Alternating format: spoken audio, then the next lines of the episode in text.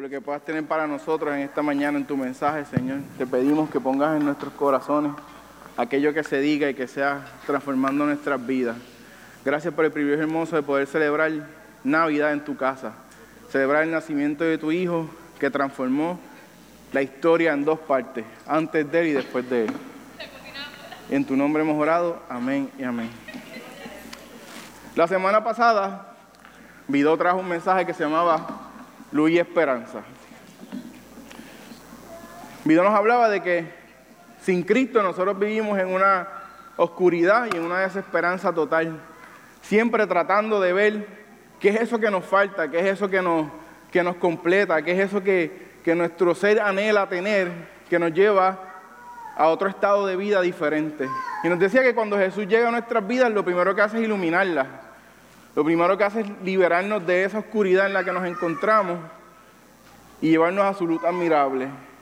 Y aparte de eso, una vida de desesperanza en la que por nuestras acciones tratamos de vivir, tienen una esperanza nueva en Cristo. Y que ese día era una, oportunidad para si usted todavía vivía en ese momento de desesperanza, ese momento de oscuridad, usted diera un paso adelante y dijera, Señor, sácame de esto donde me encuentro y sé mi luz y mi esperanza en este día. Aparte de eso, nos decía que Jesucristo es admirable consejero. Para los que no estaban, Vida utilizó Isaías 9 del 1 al 7. Nosotros hoy nos vamos a concentrar en el versículo 6 de ese pasaje. Y decía que Jesús es digno de admirar. Su acción de negarse a ser Cristo, de negarse a su eternidad y a su no sufrimiento y decidir venir a esta tierra, nacer en humildad. Y no solo nacer y crecer como los humildes, sino morir como la más cruel muerte que en ese tiempo, en la cruz, simplemente porque yo y usted fuéramos salvos el día de hoy. Y para que yo y usted viviéramos en luz y en esperanza. Y eso lo convierte en un ser admirable. Video nos decía que es una fuente inagotable de sabiduría. Nosotros como seres humanos tendemos a siempre buscar el consejo en el más cerca. Muchas veces buscamos el consejo en la persona que nos va a dar el consejo que nosotros queremos escuchar y no en el que nosotros necesitamos. Entonces cuando nosotros salimos de la oscuridad y de la desolación, tenemos a Cristo como fuente de toda sabiduría. Y cuando nosotros tenemos un problema, necesitamos un, consejero, necesitamos una guía, nosotros tenemos a la fuente inagotable de sabiduría, aquel que no se va a quedar sin consejos nunca. Probablemente usted vaya donde un amigo, una, y él tenga un consejo, vaya a dos y él tenga un consejo, vaya a tres. Pero yo le aseguro que en la cuarta y en la quinta le voy a decir, mira, búscate otro porque a mí se me acabaron los consejos. Pero en Jesús tenemos una fuente inagotable y no importa las veces que vayamos delante de Él y con el problema que vayamos delante de Él, Él siempre va a tener el consejo correcto y la sabiduría correcta para nosotros. Y eso lo convierte en admirable consejero. Eso es Jesús. Además de eso, el video decía que Él es el verdad, la verdad y el camino. Entonces, el mundo está lleno de mentiras. Usted tira una piedra en algún tema y lo que primero va a encontrar es una mentira. Si usted tiene redes sociales de cinco posts, cuatro son fake news y a veces no las creemos y, les damos share y al final nos damos cuenta, ya entre eso era bien de mentira, ¿no? Entonces, con Jesús no nos pasa eso. No importa, las veces que usted vaya a la Biblia, usted va a encontrar verdad. De tapa a tapa, lo que la Biblia presenta y lo que nos cuenta es la verdad absoluta. Y Jesús hoy es la fuente de nuestra verdad absoluta. El mundo nos presenta miles, mil y un caminos diferentes que tomar. Todos los días tenemos una decisión que tomar, si por aquí, por acá, por aquí o por allá. Pero cuando nosotros salimos de la luz, de la oscuridad y de la desesperanza, y entramos en la luz y la esperanza de Cristo, los pasos y los caminos que tomamos son los correctos. Porque si Él guía nuestros pasos y Él es nuestro norte, no va a haber un camino incorrecto que tomemos. Y si por casualidad tomamos un camino incorrecto y nuestra vida está en Cristo, a mitad de camino o Él nos va a decir, por aquí no era, ven y yo te voy a llevar por el camino correcto. Y eso convierte a Jesús en un un admirable consejero. El versículo dice de esta manera, porque un niño nos he dado, nos he nacido, hijo nos he dado, y el principado sobre su hombro, y se llamará su Dios, su admirable consejero, Dios fuerte, Padre eterno, príncipe de paz. Y se llamará Dios fuerte. Y es el punto que me toca a mí en esta mañana. Si usted ve el versículo, el único atributo en ese pasaje que dice Dios es fuerte. No dice Dios admirable, no dice Dios consejero, no dice Dios Padre eterno, dice Dios fuerte. Isaías lo que está recalcando y le está diciendo al pueblo de Israel en ese momento es, mira, ese que viene, ese que yo te estoy anunciando y ese que yo te estoy profetizando, no es otra cosa que Dios hecho hombre. No es un Dios de estos que nos presentaban los romanos, no es un Dios que nos presentaban los, los de aquel tiempo. Ese Jesús ese que va a venir, que va a nacer en un pesebre, que va a morir en la cruz del Calvario por nuestra salvación, es igual que Dios. Entonces a nosotros nos debe dar alegría saber que desde mucho antes del nacimiento de Jesús, ya la palabra nos decía que no es cualquiera, no es un Dios con letra minúscula, es un Dios con letra mayúscula. Ese es Jesús que nosotros servimos, ese que le ponen, que no se puede escribir con D minúscula, es con D mayúscula y que lo que celebramos en unos días hizo que dijéramos antes de Cristo y después de Cristo. Así que no es cualquier persona, no es, no es vano, es un Dios, es Dios hecho hombre. Entonces, podríamos estar toda una tarde hablando de Jesús Dios. Pero lo que nos toca esta mañana es la parte del Dios fuerte. El saber que Dios es fuerte debe causarnos alegría y regocijo. Porque nosotros somos seres imperfectos y débiles. Entonces, la Navidad es algo bien interesante porque la Navidad despierta dos cosas en los seres humanos, o mucha alegría o mucha tristeza. Entonces, si usted ve las estadísticas, los suicidios aumentan en Navidad porque la gente se siente sola, si el, si el hijo está lejos, si le pasó algo. Entonces, saca a reducir nuestra mayor parte, que es la felicidad, o nuestra peor parte, que es nuestra debilidad. Entonces, Isaías le está diciendo al pueblo, está diciendo, mira, ese que va a llegar, que, los, que conmemoramos todos los años su nacimiento, es un Dios fuerte. ¿Y qué nos va a hacer? Nos va a sacar de la oscuridad y la desesperanza, de la debilidad humana, y nos va a traer a la fortaleza de Él en nuestras vidas.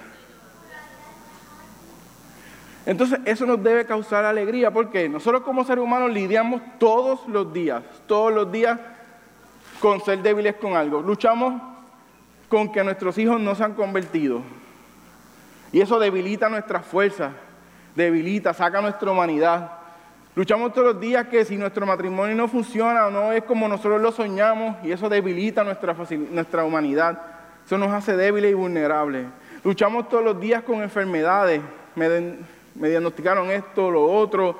Mi mamá tiene esto, mi vecino tiene esto y no sabemos cómo resolverlo. Todos los días, como seres humanos, estamos lidiando con cosas que sacan a flote nuestra debilidad. Pero, una vez nosotros aceptamos a Jesús como nuestro Salvador y Él nos saca de la oscuridad y de la desesperanza, empezamos a ser fuertes en Él. Y entonces las cosas que suceden a nuestro alrededor ya no me causan tristeza. No cambian mi humanidad, no me hacen un superhombre, pero me hacen vivir al lado del Dios que se escribe con D mayúscula. Entonces en ese momento es que empezamos a experimentar esa fortaleza de Dios en nosotros. Pablo decía, todo lo puedo en Cristo que me fortalece. ¿Por qué? porque el atributo, el atributo de la fortaleza de Dios andaba con Pablo, porque Pablo andaba en Cristo. Entonces, si nosotros queremos que nuestra vida sea una de fortaleza, ¿qué tenemos que hacer? Andemos con Cristo. Y en ese momento vamos a experimentar y el mundo va a ver que aunque la economía diga una cosa, aunque las noticias digan otra, aunque la política diga otra, mi vida se rige por aquel que es un Dios fuerte. Entonces, cuando nosotros como cristianos empezamos a internalizar lo que dice Isaías, vamos a ver que las cosas empiezan a suceder. Los matrimonios se empiezan a restaurar. porque el psicólogo puede decir una cosa, el consejero puede decir una cosa, el mundo te puede decir otra cosa, pero el Dios fuerte que me sacó de la desesperanza me dice que no, que mi matrimonio va a seguir. Mi enfermedad, mi diagnóstico, y con mucho respeto, yo admiro a Lourdes porque su condición ha sido mostrarle a mí y a nosotros que Cristo es su fortaleza. Porque su sonrisa y sus ganas de vivir no se han ido de ella. Eso es el Dios fuerte que celebramos hoy. El que nació unos días, en unos pocos días. Ese es el Dios que nosotros le servimos. Ese que es Dios fuerte. Mi familia, aquellos que faltan por llegar a los pies de Cristo, Dios fuerte los va a traer a su tiempo. Y usted como cristiano camine y ore y doble rodilla y confíe en que el Dios que se escribe con D mayúscula los va a traer a sus pies. Cuando nosotros empezamos a entender lo que Cristo hace por nosotros y lo que Cristo es en nuestras vidas y sus atributos llegan donde nosotros, las cosas se transforman. Aquellos que están afuera que no conocen a Cristo no lo van a conocer si nosotros no vivimos como Él dice que nosotros vivamos. Si usted cristiano llega a su, a su lugar de trabajo derrotado, ¿qué va a pensar la persona? Este no tiene nada diferente a mí. Yo llego todas las mañanas con la misma derrota. Pero si usted llega con una sonrisa en medio de la dificultad, va a decir, ah, no, pero tú tienes algo que yo no tengo. Y usted va a decir, yo vivo con un Dios fuerte, un Dios real, que su fortaleza está en mí y por eso yo camino y vivo. Salgamos de esta mañana, hermanos, confiados que cuando nosotros hacemos lo que Dios nos pide y nosotros confiamos en que su fortaleza es un atributo que nosotros adquirimos y que nuestro caminar en Él siempre debe demostrar su fortaleza primero, su vida va a ser transformada y la vida de las personas que estén a su alrededor va a ser igualmente transformada. Hoy es una mañana en la que si el domingo pasado todavía su sentadera no se levantó de la silla cuando Guido dijo párese porque es momento de transformar, hoy es el día para hacerlo. Yo no termino el mensaje, Guido va a continuar y el pastor va a tener otra parte, pero desde ya usted debe estar inquietado en esa silla. Si usted no se ha parado, el domingo pasado no hizo nada, usted debe estar deseoso porque el último que le que diga, si usted quiere vivir con el Dios fuerte, el admirable consejero y el príncipe de paz, tiene que salir corriendo al altar y decirle, esta es mañana de transformación. Y Dios es tan grande que no dejó el mensaje en un domingo, lo transfirió a este para darnos otra oportunidad de celebrar su nacimiento con una vida diferente y una transformación en Él. Hermanos, Dios les bendiga. Luz resplandeció sobre ellos, porque un niño se es nacido, hijo es dado y el principado sobre sus hombros, y se llamará su nombre admirable, consejero, Dios fuerte, Padre eterno, príncipe de paz. Cuando empezó la posibilidad de celebrar la Navidad este año en Oasis, eh, yo pensé si íbamos a hacer lo mismo que siempre hacíamos o no, o si íbamos a hacer algo diferente que llevara a que nosotros compartiéramos que Cristo es el significado real de la Navidad. Se llama Navidad por natividad. Se llama la Navidad natividad porque alguien nació y ese que nació es el Dios fuerte, el Padre eterno, el príncipe de paz. ¿Ve? Nosotros podemos desenfocarnos en lo que es realmente esa celebración de la Navidad o podemos dedicar este año a celebrar la Navidad de la manera en que de verdad debe ser celebrado, recordando que el significado real de la Navidad es el nacimiento del hombre más espectacular que ha existido en la historia. Es tan espectacular que Vidó cogió unos 45 minutos el domingo pasado para empezar a compartir con ustedes cuán impresionante es que esa luz resplandeció y nació. Y entre las cosas que he oído compartir en el mensaje la semana pasada, compartía la parte de cuando hay este concierto de los ángeles que están, que, están dando voces a todo grito, allí en la presencia de aquellos pastores diciéndole que se había acercado un gran nacimiento que era un hombre digno de ser adorado. Ha sido tan significativo ese nacimiento que magos salieron de Oriente y llegaron hasta aquel lugar para poder celebrar el nacimiento de ese niño que es espectacular. El problema que podíamos tener es dejarlo como verlo como un nacimiento de un simple niño.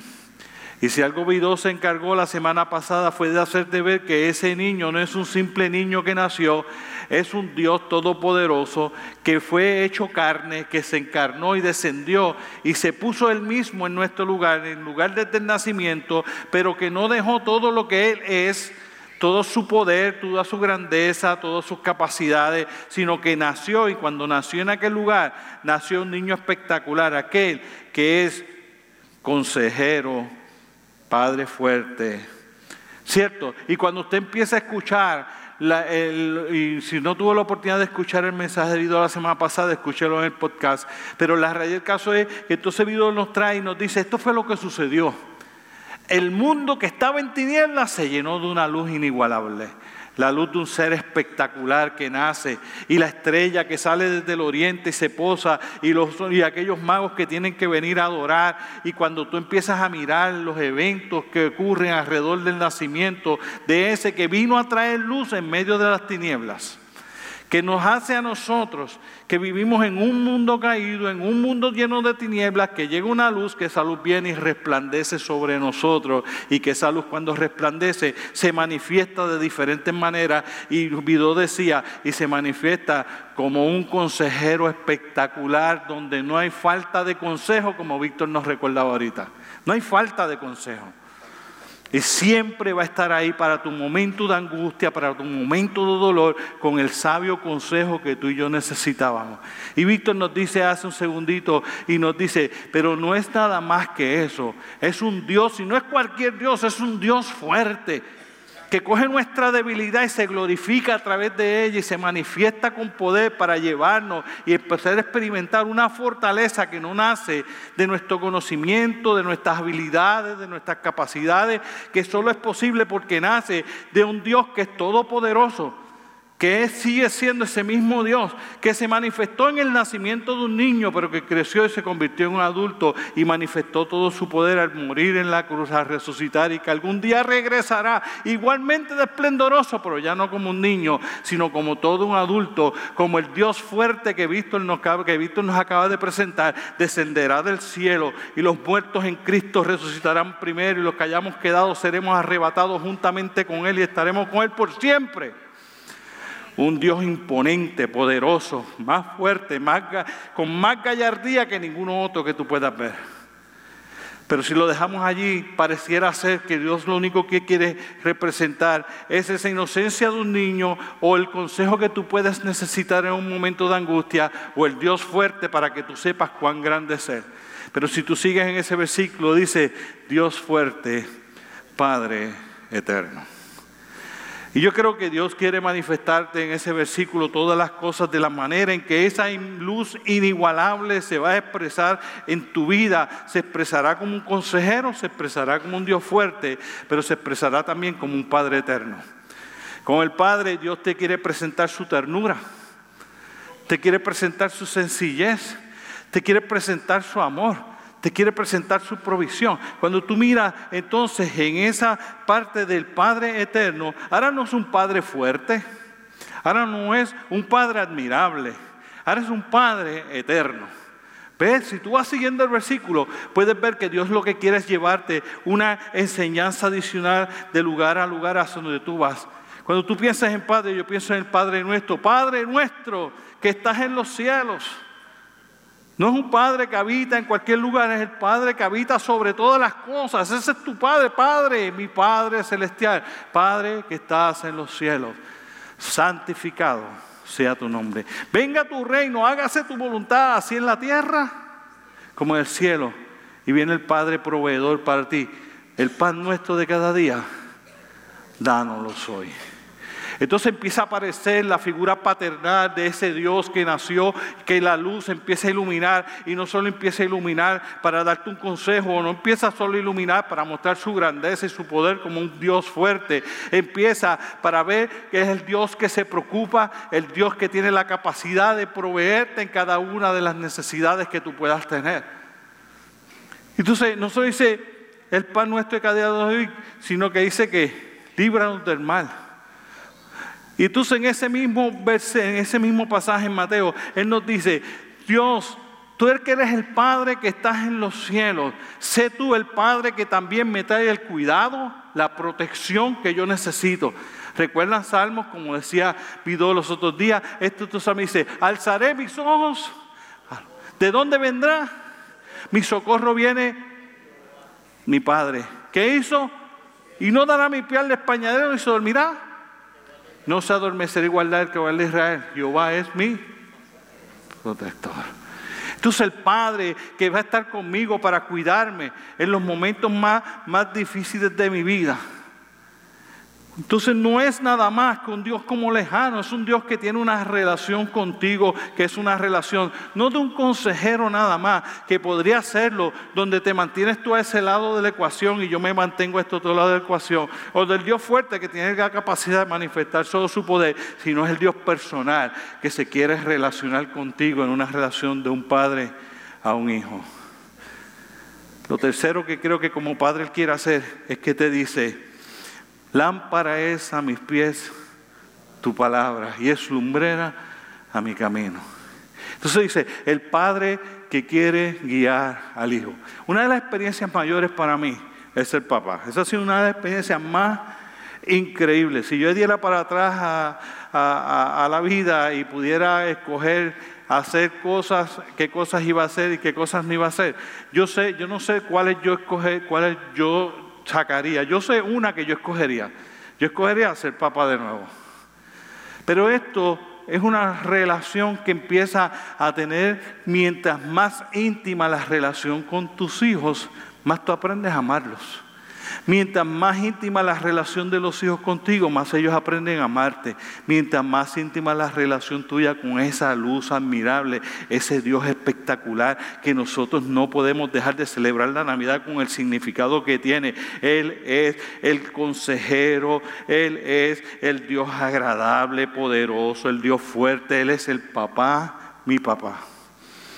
¿Sabe? Entre las cosas que llama la atención en eso es, mientras más se profundiza esa relación, más sentido de responsabilidad tú empiezas a tener como padre, de tratar de estar seguro que todo lo que tú estás haciendo va llevando a tus hijos en el camino correcto, en la dirección correcta. Y eso es lo que Dios hace con nosotros a través de su palabra. No es otra que papá tratando de velar a su hijo, tú y yo, a que vayas por el camino correcto, porque entonces Él hará prosperar tu camino y todo te saldrá bien. Y cuando tú miras esa figura paternal de Dios manifestándose y dice que cuando nació como niño, nació con una de las responsabilidades de manifestarse delante de ti como un papá, entonces tú empiezas a decir, wow, el Dios creador del universo, el que le echa fuera las tinieblas, no solo quiere ser mi consejero y no solo quiere que yo lo reconozca como ese Dios fuerte, no solo quiere fortalecerme en mis debilidades, me quiere llevar de la mano por esta vida para que todo me salga bien.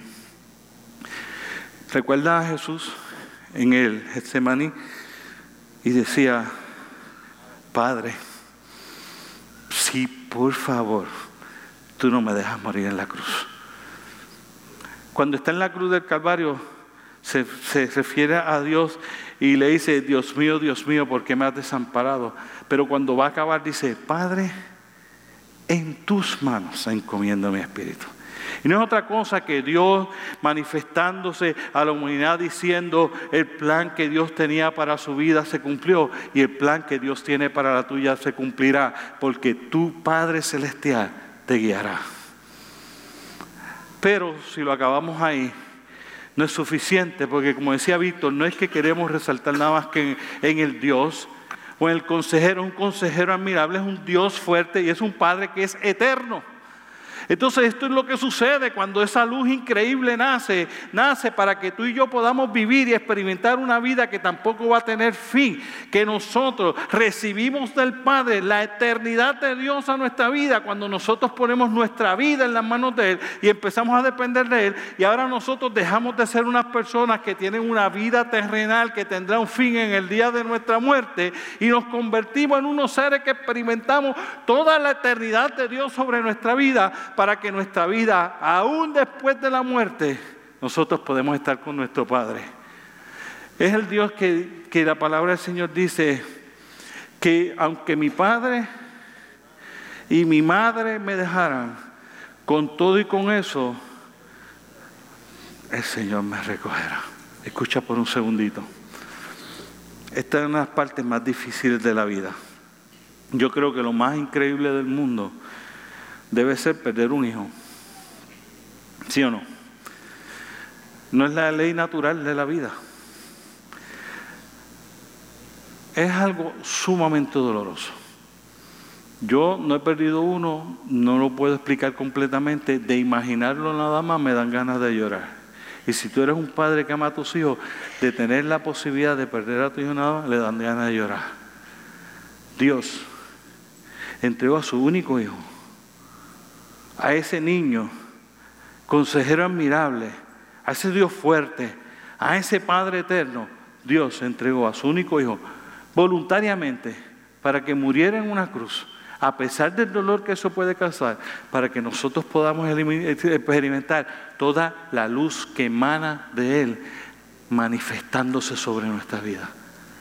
Pero escucha lo segundo. Tú te imaginas el dolor de Dios cuando pierde a uno de sus hijos y no llegue a la eternidad delante de su presencia, cuando Él vino no para ser un padre tuyo mientras tú estés aquí, no por un ratito cada semana, no por un ratito de una parte de tu vida, no mientras estás en la juventud o dejas pasar la juventud para tenerlo cuando estás en la adultez. Es un Dios que vino para ser un padre y que tú seas sus hijos desde el momento en que tú creas en Él hasta que termine la eternidad, que es cuando Nunca.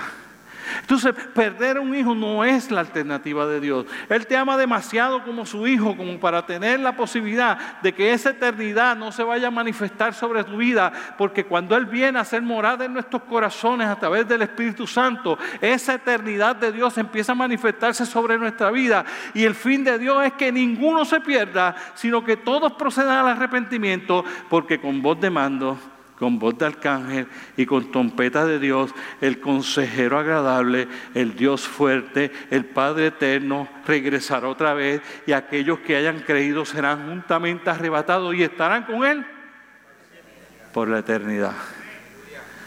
Hijo eterno en los brazos de un Padre eterno. Eso nació en Belén, la luz que echa fuera las tinieblas.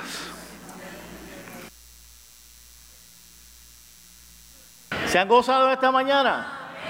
Y nos seguiremos gozando, amén.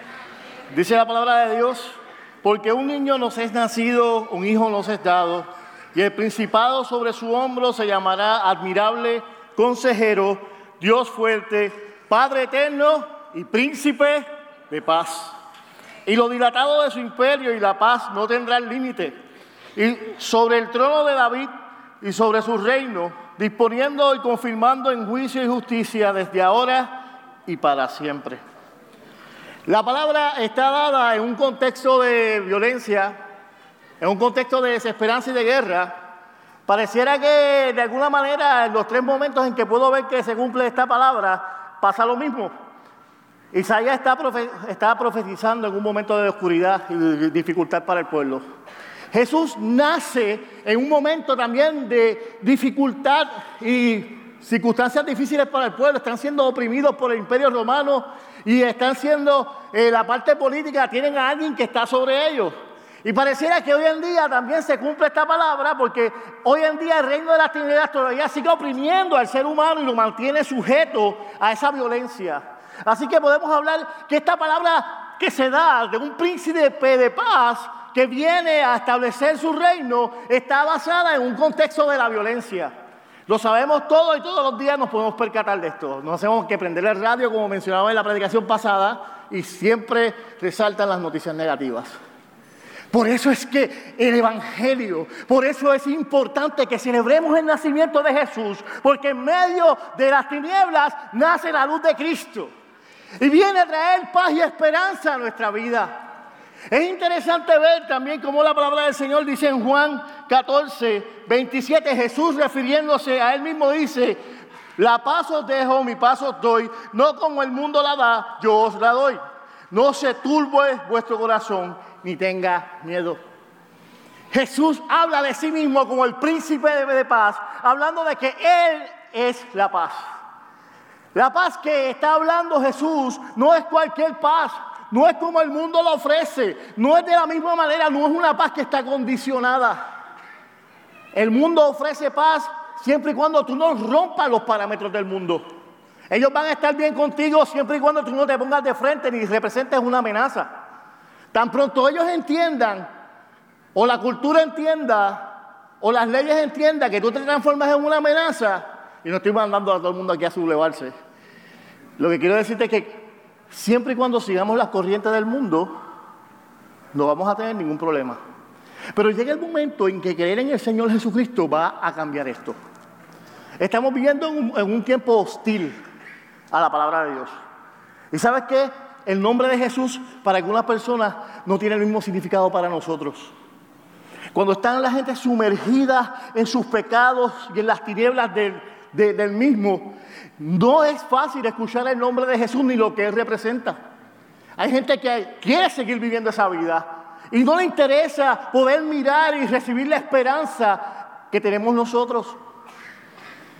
Pero el príncipe de paz ha venido al mundo. Y tú y yo podemos tener paz en medio de las circunstancias más difíciles. La paz que Jesús está hablando aquí se refiere a la palabra de shalom. Y la palabra de shalom no es simplemente experimentar algo de tranquilidad en mi vida. La paz que el Señor habla es una paz que transforma todo y busca el bienestar completo, no solamente de mi vida, sino de todos los que me rodean. Tiene que ver con prosperidad, y no estoy dando la prosperidad que la gente a veces mal predica por ahí. Estoy hablando del bienestar completo de ti y de tu familia. La paz que Jesús ofrece es una paz que reconcilia. Nosotros estamos, teníamos un problema serio con Dios. Nosotros no podíamos acercarnos a Dios libremente. Nosotros ni siquiera podíamos entrar a su presencia. Pero a través de la llegada de Jesucristo, de su sacrificio en la cruz del Calvario, tú y yo ahora tenemos acceso directo delante del Padre. Tú y yo nos podemos acercar hacia Él confiadamente, porque ahora el Dios no nos ve como antes, nos ve a través de la luz y la sangre de su Hijo.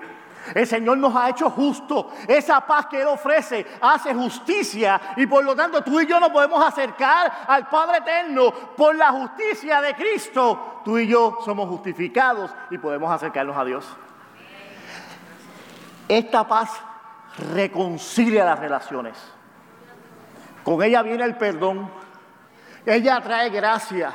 Ella trae bienestar. Ella trae salud. Ella trae todas las cosas que están dispuestas en el reino de Dios para que sean accesibles a aquellos que aman a Dios. ¿Tú quieres recibir esta paz? ¿O estás viviendo en desesperanza, en angustia, en aflicción? Jesús mismo dice, en el mundo tendréis, pero confiad yo he vencido el mundo. La paz que Él ofrece tiene, tiene un aspecto que se manifiesta en cada uno de nosotros, pero trasciende. Trasciende de dos maneras. Trasciende a través de los tiempos y tendrá un justo cumplimiento final, pero también trasciende mi vida. ¿Cómo que trasciende mi vida? Sí, hermano, lo que el pastor hablado ahorita, de la manera en que usted se conduce y se maneja en medio de los asuntos de la vida. Dios manifiesta su paz en usted para que aquellos que no están en paz también puedan ver la paz de Dios sobre ti y sobre mí. Por eso ustedes no se han fijado de que gente se acerca y le pregunta qué es lo que tú tienes que, que no puede encontrar en otro lado. Y sencillo, es cuando el Rey de Reyes, Señor de Señores, ocupa el lugar en el trono de tu corazón y de mi corazón, algo se manifiesta y es espectacular. El Espíritu Santo de Dios nos transforma y pone algo espectacular en medio de nuestra vida que trasciende e impacta el mundo que nos rodea. Un profesor de predicación me dijo, la palabra de Dios puede hacer dos cosas. O trae arrepentimiento o molestia. Ay, hermano, esto está fuerte. Sí. Cuando usted es una predicación viva, no hay que hablar. Simplemente en su manera de actuar, en su manera de conducirse, va a provocar distintas reacciones en las personas que te rodean. Y alguna gente, usted va a hacer paz y consuelo, y hay otra gente va a decir, ahí viene este, la aleluyita ahora. Y ahora estamos en Navidad que está encendido. Santo. ¿Le estás permitiendo al Rey de Reyes y Señor de Señores ser tu príncipe de paz? ¿Estás permitiendo que Él pueda venir con todas las bendiciones del cielo, que pueda completar la obra en medio de este tiempo?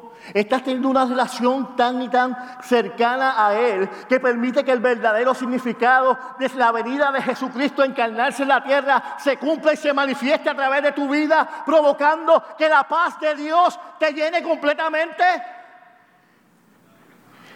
El Señor tiene luz y esperanza para tu vida. Y eso se manifiesta en una paz que la palabra incluso dice en el mismo Isaías que sobrepasa todo entendimiento. Isaías menciona cuatro veces el aspecto de la paz. ¿Y sabes qué? Las referencias en el texto, cuando hablan sobre Jesús, como en Miqueas capítulo 5, dice, pero tú Belén de Éfrata, pequeña, de, eh, eh, para estar entre las familias de Judá, de ti me saldrá un Señor en Israel. Y miren cómo termina. Y este será nuestra paz. Las referencias no se hacen esperar. Él, el que viene a tomar el trono, es la paz encarnada. La paz que promete no es como el mundo la da. La paz de Dios es diferente. Tiene que ver no solo con la tranquilidad, sino centrada en todo el bienestar que puede dar. La paz de Cristo ofrece, trae reconciliación, y en Colosenses quiero que tú veas esto, dice de Jesús. Él es la imagen del Dios invisible, el primogénito de toda la creación, porque por Él fueron creadas todas las cosas, las que hay en los cielos, en la tierra, visibles o invisibles, sean tronos, dominios, sean principados, sean potestades, todo fue creado por medio de Él y para Él. Y Él es antes que todas las cosas. Y todas las cosas en Él subsisten. Y en Él está la cabeza del cuerpo que es la iglesia. Él que es el principio, el primogénito de los muertos, para que en todo tenga preeminencia, por cuanto agradó al Padre quien él habitase toda plenitud, por medio de él reconciliar consigo todas las cosas, así las que están en la tierra como las que están en los cielos, en los cielos, haciendo la paz mediante la sangre en la cruz. Su reino está caracterizado por la paz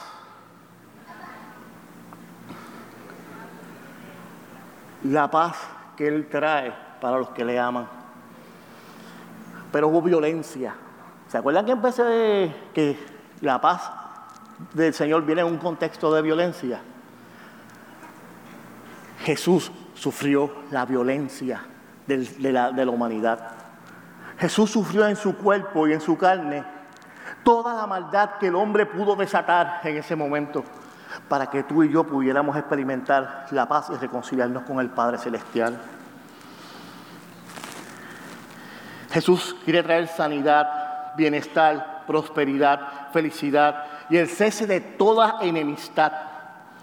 En el Nuevo Testamento afirma que el establecimiento de su reino estará antecedido de su triunfo sobre Satanás. Jesús muere en la cruz derrama toda su sangre para que tú y yo tengamos esperanza. Pero la Biblia dice que al tercer día la tumba no lo pudo retener. Y Jesús resucitó en gloria y en poder para que tú pudieras tener esa esperanza de vida en Él. En el verso 7 habla de, te mencionaba de que esta paz trasciende y va más allá. En el versículo 7 nos hace, esta, eh, nos hace esta promesa. Dice que Él vendrá a poner su imperio y su paz no tendrá fin. Él es el cumplimiento de las promesas. Y Él va a venir a reinar de una vez y por todas. Y el cumplimiento de todos los tiempos, la restauración total de todo lo creado vendrá. Y el deseado de las naciones descenderá del cielo. Y vendrá con voz potente. Amén y vendrá y levantará a los muertos. Y los que estemos vivos seremos que levantados juntamente con él, con él. Y la plenitud del Señor se manifestará y su reino se establecerá por siempre. Yo no sé si tú lo estás esperando, pero si hay algo maravilloso del mensaje del Evangelio, es que ese niño que se encarnó, que fue a la cruz del Calvario, que dio su vida por ti, por mí, resucitó al tercer día, está ahora mismo delante del Padre, intercediendo por ti y por mí. Él es tu paz, Él es mi paz. Y cuando Él está delante del Padre intercediendo, yo quiero decirte algo muy especial. Él escucha tus oraciones y las presenta delante del Padre para que tú puedas tener esperanza en este tiempo. El Señor decide si contesta o no nuestras peticiones, pero de algo estoy seguro. Él te está escuchando. Él es tu paz aún en los momentos más difíciles. Él es tu paz aún en los momentos de crisis de tu vida. Él es tu paz aún cuando estés en medio del valle de sombra y de muerte. Él es tu paz que trasciende la muerte. La muerte del cristiano no es igual a otras muertes. La muerte del cristiano parte de una esperanza eterna parte de la promesa de Dios de una vida eterna. Dios no tan solo ha hecho provisión para esta vida, la provisión de la paz de Dios se extiende para toda la vida. Por eso en esta mañana puedes decirle al Señor claramente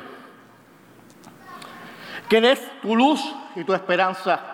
Que en una temporada como esta debemos tener seguridad de que su poder y su paz lo llenan todo. Su promesa de salvación es progresiva. Él te salvó, Él te está salvando y Él te salvará. Podemos descansar en Él porque Él es admirable consejero. Él es Dios fuerte. Él es Padre eterno y es tu príncipe de paz. Él es Jesús. Él es luz. Y es tu esperanza. Y es mi esperanza. Pero si llegaste en esta mañana pensando en otras cosas, si llegaste esta mañana aquí con tu mente distraída y pensando en otras cosas, yo quiero invitarte hoy a que puedas centrarte no en los problemas que tú tienes, sino en el Dios al que tú sirves. El Dios que nos llama a reconciliarnos con Él y con todo lo que nos rodea. El Dios que viene a establecer su paz en esta mañana para que tú vivas confiadamente con Él. El Dios que dio su vida para mostrarte la clase de amor que nadie te puede mostrar. Y para garantizarte la vida que nadie te puede garantizar. Si tú necesitas a Jesús en esta mañana, permite que Jesús también nazca hoy dentro de tu corazón. Permite que el Señor ocupe el trono de tu vida. Si hay alguien en esta mañana aquí que no conoce al Señor o que tal vez pasó mucho tiempo y volviste otra vez a recordar en esta temporada y necesitas a Cristo hoy, Él está aquí.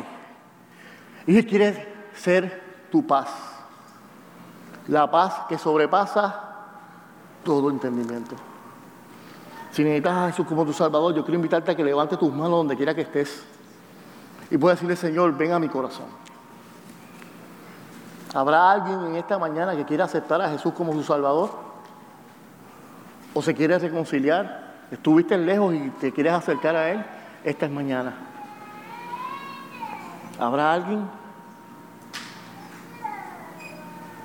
Segundo, tal vez en medio de la vida cristiana ha venido momentos donde hemos flaqueado que nuestra relación con Dios no es tan profunda como debería ser. Y nuestras fuerzas se acabaron. Y caemos en desesperanza. Yo quiero invitarte esta mañana a que permita al Dios fuerte a que le permitas ser admirable consejero, a que le permitas hoy a tu Padre eterno y tu príncipe de paz que cumpla todo lo que se ha hablado de él en tu vida. Necesitas esperanza en esta mañana y luz para tu vida. Levanta tu mano. El Señor quiere fortalecerte donde quiera que estés. Dios te bendiga. ¿Alguien más? Dios te bendiga. ¿Alguien más que desea la oración en esta hora? ¿Alguien más? ¿Algún hermano que se acerque a mi hermano que está allí, por favor? ¿Alguien más? Dios te bendiga. Por favor, alguien, Dios te bendiga. Amén. Hermanos que están por aquí cerca, por favor, acérquense en esta familia. Amén. El Señor quiere ser tu luz y tu esperanza. Tengo unos hermanos aquí en el medio. Pueden moverse, hermanos. Dios, si, usted está aquí y cree en el Señor Jesucristo, el Señor le ha dado toda autoridad para orar. Amén. Dios te bendiga. Dios le bendiga. Que no se me quede ningún hermano sin orar. Amén. Hermano, ¿me acompañan de pie en esta hora? Vamos a orar. Señor y Padre Celestial, gracias por una época tan maravillosa, Señor, en la cual podemos celebrar el regalo más hermoso que tú nos puedes dar.